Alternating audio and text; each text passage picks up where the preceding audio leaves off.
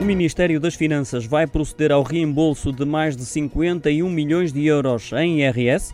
Já foram submetidas pelos contribuintes no portal das finanças até ontem mais de 1 milhão 900 mil declarações de imposto sobre o rendimento das pessoas singulares, decorridos que estão 14 dias do prazo de três meses definido para declarar ao fisco os rendimentos de 2020, segundo estatísticas eh, das finanças. O balanço da autoridade tributária aduaneira foi revelado ao Jornal Económico. Num total de 73 mil declarações liquidadas, chegou-se a esse valor mais de 51 milhões de euros de reembolso. Recordo que a declaração liquidada não significa que o IRS já tenha sido pago, pode demorar três dias úteis a entrar na conta do contribuinte Pode consultar o IRS no portal das finanças para ficar a par dos últimos movimentos financeiros relativos à sua declaração.